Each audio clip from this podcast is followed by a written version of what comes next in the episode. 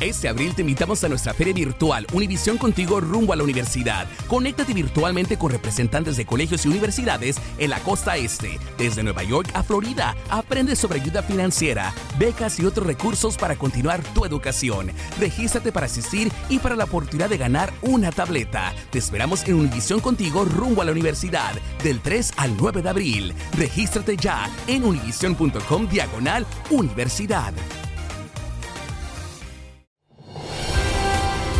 Hola, soy Jorge Ramos y a continuación escucharás el podcast del Noticiero Univisión. El programa de noticias de mayor impacto en la comunidad hispana de Estados Unidos. ¿Qué tal? Buenas tardes. Comenzamos el noticiero con una noticia que le dará un aliento a cientos de miles de jóvenes soñadores. El gobierno del presidente Biden planea convertir DACA en una regla federal. Esto es con el propósito de evitar que siga siendo vulnerable a demandas legales. La medida entraría en vigor a finales de octubre. Claudia Uceda está en Washington y nos dice lo que significaría en la práctica para los jóvenes beneficiarios del programa. El gobierno del presidente Joe Biden va camino de formalizar el programa conocido como DACA, convirtiéndolo en una regla federal y protegiéndolo así al programa de retos legales que ponían en riesgo su existencia. Lo importante de codificar el DACA en el registro federal es que aunque no es tan fuerte como una ley pasada por el Congreso, se evitan muchas de las demandas en las Cortes federales. La norma del Departamento de Seguridad Nacional entrará en vigor el 31 de octubre y codificará el programa de la era del expresidente Barack Obama, que ha regido a través de una orden ejecutiva y beneficiado a 600 mil jóvenes soñadores. La realidad es que todavía necesitamos un camino a la ciudadanía, un proyecto de ley que nos dé la ciudadanía no solamente para las personas que tienen DACA, sino para todas las personas indocumentadas en este país. Desde su creación, DACA ha permitido que cientos de miles de jóvenes inmigrantes indocumentados que llegaron al país de niños puedan trabajar y vivir sin temor a la deportación. El cambio anunciado hoy se diseñó para abordar algunos desafíos legales liderados por estados gobernados por republicanos para eliminar el programa.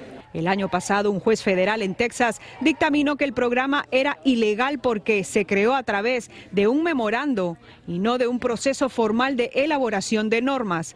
La Corte de Apelaciones del Quinto Circuito escuchó los argumentos de una apelación de esa sentencia en julio. Para esos soñadores que quieren aplicar por primera vez, al menos ya tienen y saben que el DACA de 2012 está fortalecido en el registro federal. Este abogado nos cuenta lo que el anuncio significa para quienes ya tienen DACA. Eso no les va a ayudar para nada, pero nomás van a tener la paz que el presidente, que el presidente Biden cumplió con su deber, como le dijo la Corte Suprema. En un comunicado, el secretario de Seguridad Nacional, Alejandro Mayorkas, volvió a instar al Congreso a que actúe. En Washington, Claudia Uceda, Univision. Continuamos en Washington. El presidente Biden canceló 10 mil dólares de la deuda estudiantil que tienen muchas personas con el gobierno federal y hasta 20 mil dólares para quienes recibieron préstamos porque pertenecen a familias de escasos recursos. En total, se beneficiarían 43 millones de los 45 millones de personas con deudas estudiantiles. Pedro Rojas nos habla de esta decisión y las reacciones. El presidente Biden asegura que así cumple una promesa de su campaña y beneficiará a miles de estudiantes. And I'm honoring that commitment today. Using the authority Congress granted the Department of Education, Estoy honrando el compromiso de perdonar préstamos estudiantiles usando la autoridad que el Congreso le da al Departamento de Educación, dijo Biden. El plan de Biden establece 20 mil dólares si fue a la universidad con un préstamo Pell Grant, 10 mil si no recibió un préstamo de Pell Grant. La reducción solo aplica a personas que ganan menos de 125 mil dólares al año. La suspensión de pagos de préstamos estudiantiles se extiende por última vez hasta el 31 de diciembre del 2022. Sin embargo, Joe Waseski, quien debe más de 200 mil dólares, desestima el impacto. Pero para las personas que deben, eh, yo diría, arriba de 80 mil uh, 100 mil uh, casi no tendría impacto. 70% de latinos con deudas estudiantiles tienen problemas para ahorrar o comprar casas. Y las mujeres afroamericanas tienen 20% más de deudas que las mujeres blancas no hispanas. Israel Molina, quien ayuda a deudores, cree que Biden debería hacer más.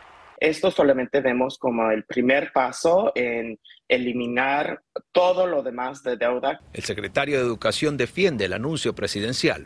Uno de cada tres latinos van a tener la deuda cancelada con el anuncio de hoy. Eso es muy importante para la comunidad latina.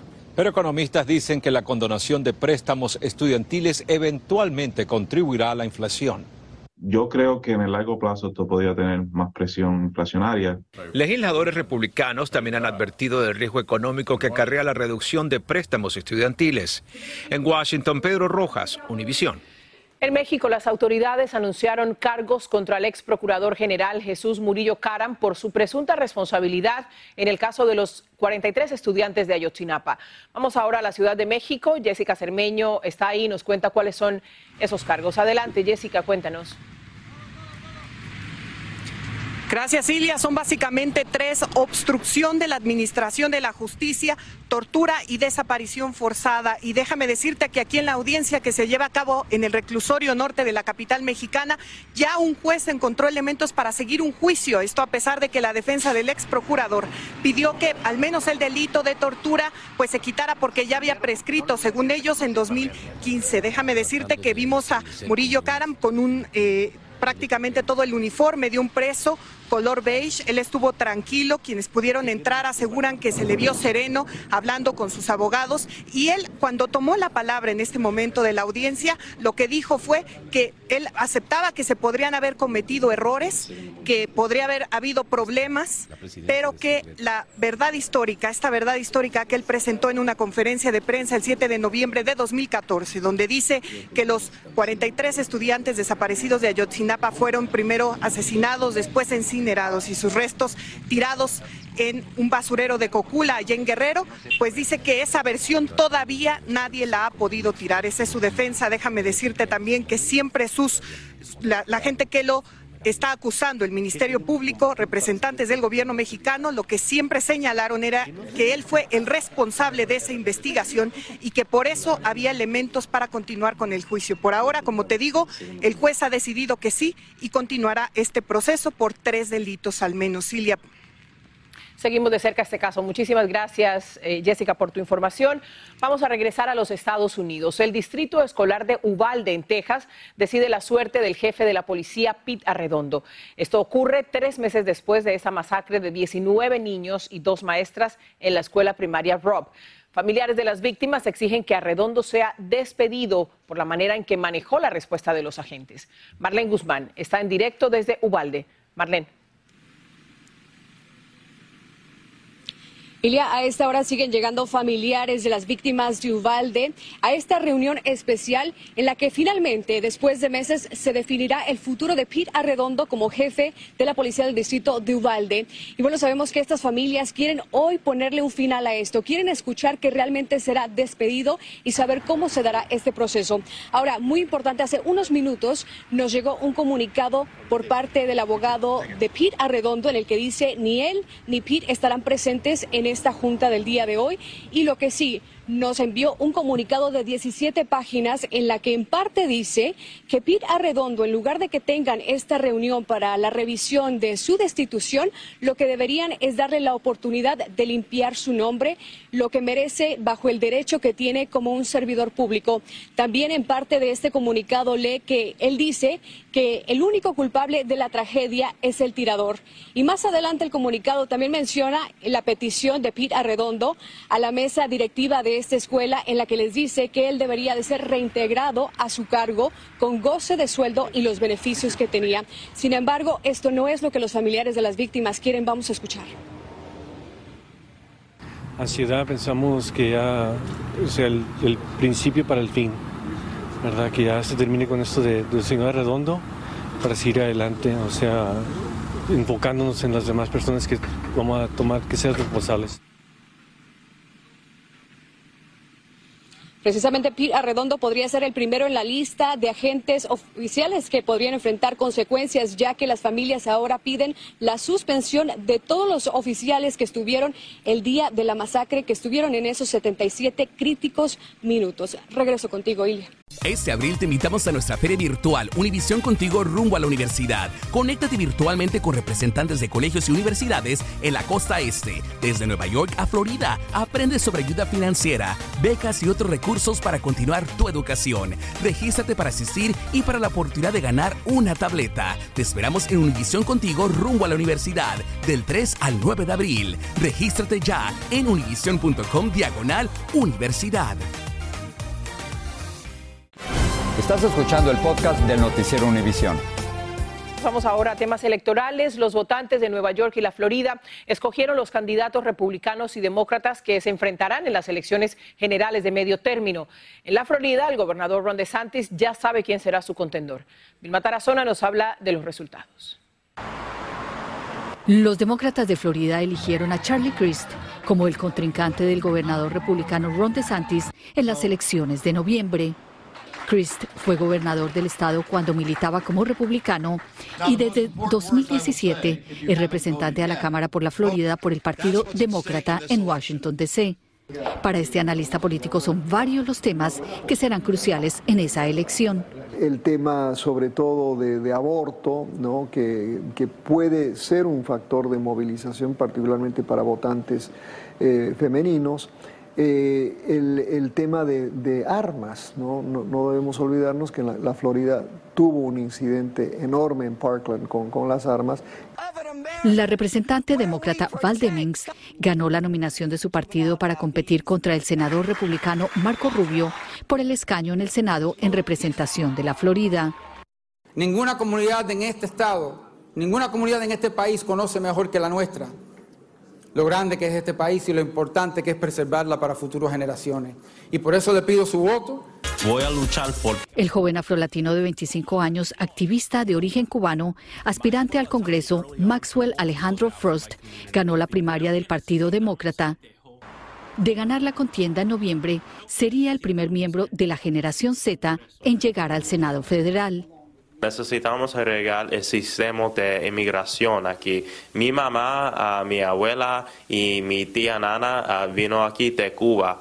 Um, y eso es algo que you know, es personal for me, es algo que yo quiero luchar para cambiar. En Nueva York, el rediseño de los distritos electorales llevó a dos veteranos demócratas, Jerry Nadler y Caroline Maloney, a enfrentarse por un escaño en la Cámara de Representantes. Nadler fue el claro ganador. Y el demócrata Pat Bryan venció al republicano Mark Molinaro en una elección especial por un escaño en el Congreso. El tema del aborto fue fundamental en esta batalla en la que ambos partidos invirtieron mucho dinero. Según algunos analistas, las contiendas electorales en la Florida están tan polarizadas que los resultados en noviembre dependerán de quién logre movilizar más votantes. En Miami, Florida, Bill Matarazona, Univisión.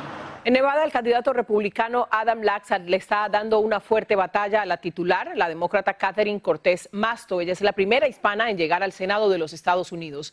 Ambas campañas reconocen que el voto latino podría ser decisivo en noviembre, como nos informa Luis Mejid desde Nevada.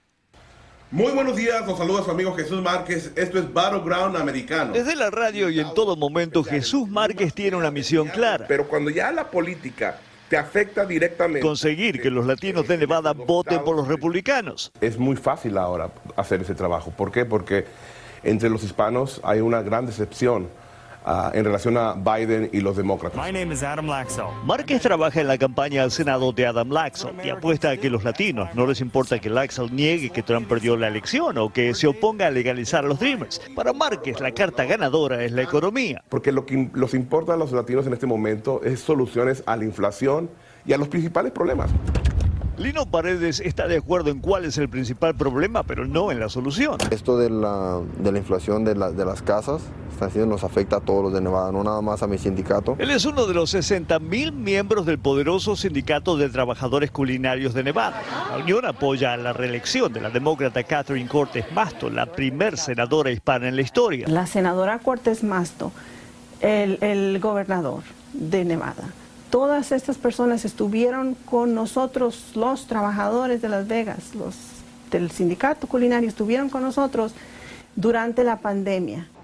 Cortés Masto necesita el voto hispano para ganar y los demócratas necesitan que gane para retener el control del Senado. Se estima que aquí en Nevada, en noviembre, uno de cada cinco votantes será hispano. En la última elección, la mayoría votó por Biden, pero también aumentó el apoyo hacia Donald Trump. Hay dos cosas que ayudarían a los republicanos. Una es que esa tendencia conservadora de los latinos siga creciendo. Oigan, este, estamos registrando para votar la gente. La otra es que no participen y no se registren para votar. Me preocupa que, la gente, que los latinos no salgamos a votar, porque tenemos el poder de cambiar una elección para que gane un candidato del otro. Ok, entonces ya está. Mi familia vota, es un grupo que sale diariamente a registrar hispanos, a decirles que si no participan serán otros los que decidirán su destino. El tiempo para convencerlos se está acabando. En Las Vegas, Nevada, Luis Mejide, Univisión. Un juez de Texas bloqueó nuevas orientaciones del Departamento de Salud y Servicios Humanos sobre el aborto. La agencia federal ordenaba el procedimiento de emergencia a embarazadas que no puedan pagar los servicios, incluyendo los de abortos cuando sus vidas corren peligro. Pero el juez decidió que el gobierno federal no tiene derecho a dar esa orden si esta contradice las leyes tejanas contra el aborto. La doctora Jill Biden, esposa del presidente Biden, dio otra vez positivo al COVID-19, aunque no tiene síntomas. Ayer la primera dama había dado negativo. La doctora Biden se enfermó originalmente en Carolina del Sur y, como le ocurrió al presidente, tomó el medicamento Plaxovid, que en algunos casos causa un rebrote del virus. Hoy hace exactamente seis meses que comenzó la invasión rusa a Ucrania. El costo en vidas humanas ha sido muy elevado y la destrucción material por los bombardeos rusos enorme. Peor aún es que los expertos militares pronostican una guerra larga y coincidiendo con la fecha y con el día de la independencia de Ucrania, el gobierno de los Estados Unidos anunció un nuevo paquete de ayuda de 2.980 millones de dólares para los ucranianos. Vamos a pasar a Nicaragua, donde empeora el hostigamiento del régimen de Daniel Ortega a la Iglesia Católica y a los medios de comunicación. Ocho sacerdotes han sido encarcelados y varias órdenes religiosas fueron expulsadas del país.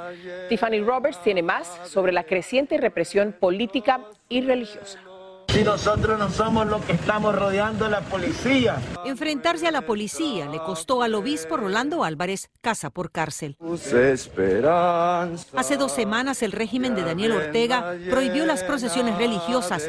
El arzobispo de Matagalpa, un conocido crítico de Ortega, reaccionó llevando el Santísimo a la calle, pero hasta ahí llegó. La policía no le permitió pasar de esta esquina ni que los creyentes se acercaran.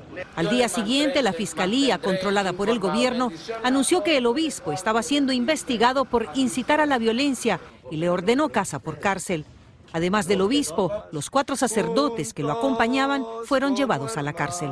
Después de un largo silencio hace unos días, el Papa Francisco expresó su preocupación por Nicaragua y pidió un diálogo abierto y sincero, pero para algunos religiosos ese diálogo solo puede existir bajo ciertas condiciones. Tiene que ser liberado y a, base de esa liberación, entonces se cree el espacio donde se puede haber un diálogo de verdad. Ha sido debidamente inscrito a favor del Estado. Al mismo tiempo, esta semana el gobierno inauguró el edificio donde operaba el diario La Prensa como un centro de educación del Estado. El edificio había permanecido vacío desde que el año pasado, cuando Ortega cerró el periódico y encarceló al gerente, acusado de supuesto lavado de dinero. El diario La Prensa es propiedad de la familia de la expresidenta Violeta Barrios de Chamorro, quien venció a Ortega en las elecciones de 1990. Como no han podido destruir a la prensa, a pesar de que lo han tratado por todos los medios, pues sí, cada vez el odio es mayor. La prensa ahora solo existe en la Internet. Enríquez y sus periodistas, todos exiliados en diferentes países, continúan publicando noticias. La prensa sigue funcionando, nuestra redacción está principalmente en Costa Rica, pero también estamos en México, en Estados Unidos. Además del gerente del diario, dos de los hijos de la expresidenta Chamorro están arrestados y uno en el exilio. En Miami, Florida, Tiffany Roberts, Univision. Las familias que compran leche de fórmula mediante los subsidios de nutrición conocidos como WIC podrán seguir comprando fórmulas alternativas. El gobierno federal amplió hasta el fin de año este plan adoptado durante la escasez de leche infantil. La empresa Abbott cubrirá el costo de esas compras. Esta noche, en la edición nocturna, el IRS hace un llamado a los contribuyentes que no han presentado su declaración federal de impuestos sobre la renta del 2021 para que aprovechen las deducciones y los créditos lo antes posible. El Servicio de Inmigración está recordando a unos 300 mil solicitantes de residencia permanente que envíen cuanto antes un formulario médico clave que permitirá a la agencia aprobar las solicitudes. Advierte que el plazo vence el 30 de septiembre, cuando finaliza el año fiscal 2022. Vivir en Miami, en Nueva York o en Boston resulta cada vez más caro. Las tres ciudades encabezan la lista con los alquileres de vivienda más altos del país. El mercado inmobiliario sigue batiendo récords de precios frente a la angustia económica de millones de inquilinos. Blanca Rosa Vilches nos habla de los altos precios que hay que pagar por un techo donde vivir pagar el alquiler se ha convertido en un malabar para miles de personas como Jessica Rosas. Ahora mismo estoy rentando, es un cuarto y son 1.400 y lo quieren subir a 1.600. El 70% de sus ingresos, dice, se van en pagar su alquiler de un dormitorio. Uno casi no se queda con nada porque uno tiene que distribuir lo que va a separar para la semana. El problema es a nivel nacional y más en el noreste y el sur del país, en donde los alquileres han subido en porcentaje de dos dígitos comparado al año pasado. Miami encabeza la lista con el 26% de aumento, seguida de Nueva York, Boston, Chicago y Orlando. Durante la pandemia mucha gente no pudo pagar, entonces los dueños de las propiedades están un poquito más recelosos, están pidiendo muchísima más información, entonces por esa razón hay muchísima competencia. En promedio, los alquileres han subido el 12% a través de la nación. Si una persona tiene un mortgage de 7, 8 mil dólares, una casa de dos familias, tienen que cobrar una, una renta alta para poder pagar el mortgage. El promedio nacional de alquiler es de 1.800 dólares mensuales y los estudios subieron en 14%, el porcentaje más alto de este tipo de vivienda. A su vez, los propietarios de viviendas dicen que tienen que subir los alquileres porque la inflación también contribuyó al aumento del mantenimiento y los impuestos. En Queens, Nueva York, Blanca Rosa Vilches, Univisión.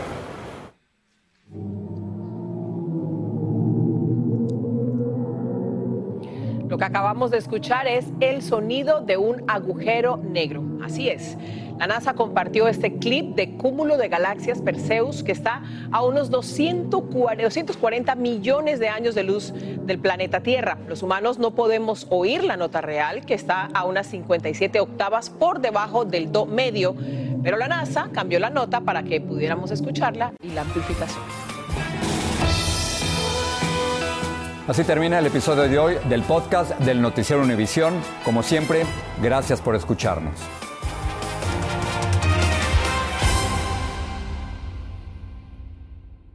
Este abril te invitamos a nuestra feria virtual Univisión Contigo rumbo a la universidad. Conéctate virtualmente con representantes de colegios y universidades en la costa este, desde Nueva York a Florida. Aprende sobre ayuda financiera, becas y otros recursos para continuar tu educación. Regístrate para asistir y para la oportunidad de ganar una tableta. Te esperamos en Univisión Contigo rumbo a la universidad del 3 al 9 de abril. Regístrate ya en univision.com diagonal universidad.